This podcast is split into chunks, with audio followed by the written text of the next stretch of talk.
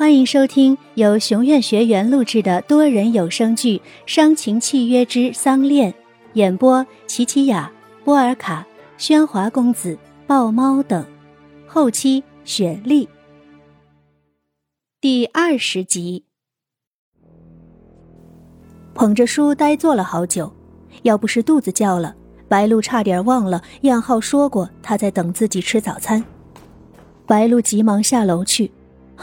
对，对不起。宽敞的餐桌上，燕浩沉着脸坐在那里，他等了很久。在洗澡？不是。上厕所？不是。化妆？也不是。难道是我昨晚没有满足你，你耐不住寂寞？我在看书。哦，很不错的借口。书是精神食粮，你一定很饱了吧？那就不用吃了。燕浩将食物一叠一叠的掀翻在桌上，他真的生气了。白露的早餐就此告吹，燕浩是阴着脸出去的。白露饿着肚子来给桑恋树浇水，虽然已经解除了禁足令，但他对这个宅院一点兴趣都没有，还是和这树在一起来的开心。在这里，只有这树是属于他的。打扰了。一个温柔的语气从背后传来，听声音像是拜访，可燕浩已经出去了，谁还会来这里呢？你好，我是恩雅。白露转身看到一位美丽、端庄、优雅的女人。你好，请问你是？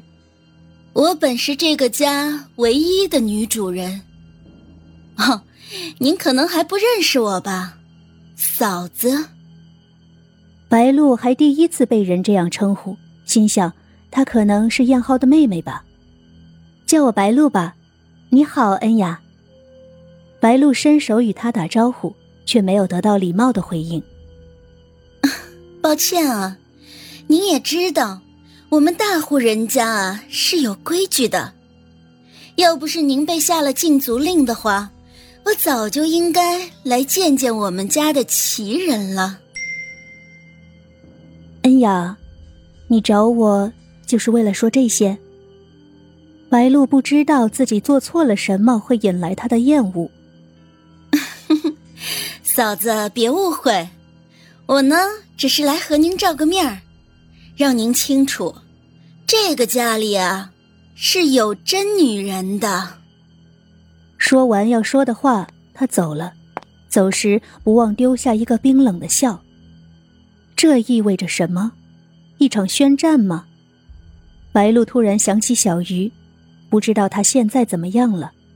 白露好想他。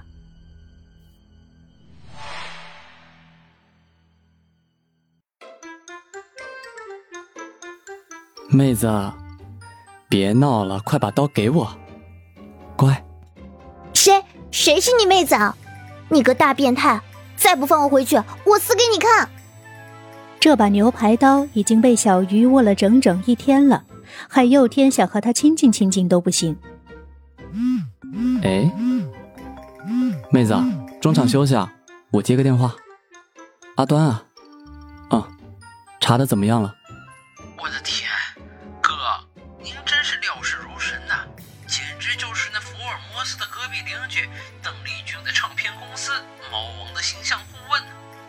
我为什么要请他做事儿啊？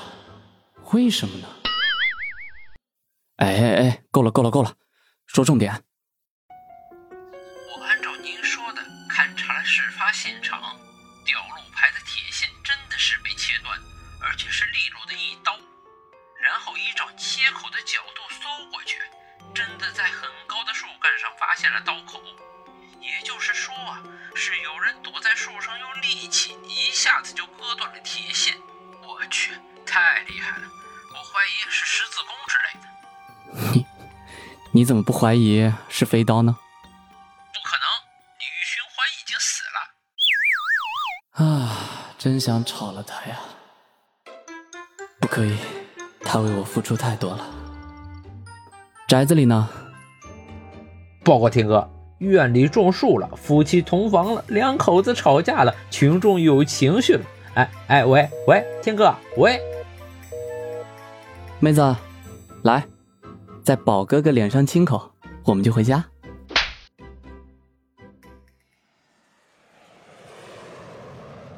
香港机场，佑天面戴口罩，走向很木讷。小鱼揉着红嫩的小手，时不时再白一眼佑天，嘴里还带一顿埋怨：“哼，不要脸的人，皮就是厚，打得我现在手还疼，变态。”佑天没有出声，只是有两行泪沾湿了口罩，滑到了脸庞，不禁牵起五个掌印的阵阵刺痛。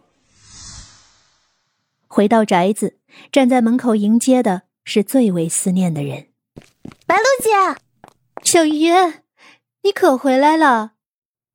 白露张开双臂，本想去与小鱼来个久违的拥抱，不想小鱼竟先梨花带雨的扑进自己怀里哭诉起来。嗯，白露姐，你要替人家做主啊！究竟是谁欺负谁啊？佑天低声诉苦，无奈在众下属面前不能丢了自己的面子。看着佑天拿着大包冰块敷在红肿的脸上，自是全都明了。白露也可以确信，这几天小鱼应该没有吃多大亏。小鱼，来，我们回房间把行李放放，洗个澡去。嗯，这几天我连澡都不敢洗，快走吧。好。佑天正目送着小鱼上楼，而此时一个脚步声逐渐清晰在耳旁。让他不得不收回了眼神。少爷，佑天这一声让属于这个房间所有的脚步都停止了。燕浩就站在他身边，而白露也停在了楼梯上。佑天，这么快就回来了？怎么不多玩几天？还有，你的脸是怎么回事？呃，没，没什么好玩的。家里还有好多事儿等我处理呢。佑天侧过脸去，气氛就此僵住了。不是因为佑天，而是因为白露和燕浩的对视。白露不自觉的转身，燕浩不自觉的向楼上看去，两人的眼神似乎是在同一时间对上的。明明都有话要说，可谁都不开口。白露姐，白露姐，我们回屋去吧。哦哦，好，走吧。被小鱼牵在身后，白露的眼神始终没有离开过与燕浩的对视，燕浩也是如此，目送着他，直到连脚步声都听不见了。少爷，我不在这段日子，您和少夫人的感情还不错。你又何尝不是？赶快消肿吧，不然再打的时候会更疼。浴室里，小鱼蹲坐在浴缸里，白露则在背后为他擦洗。白露姐，我不在这几天，你过得好吗？嗯，好。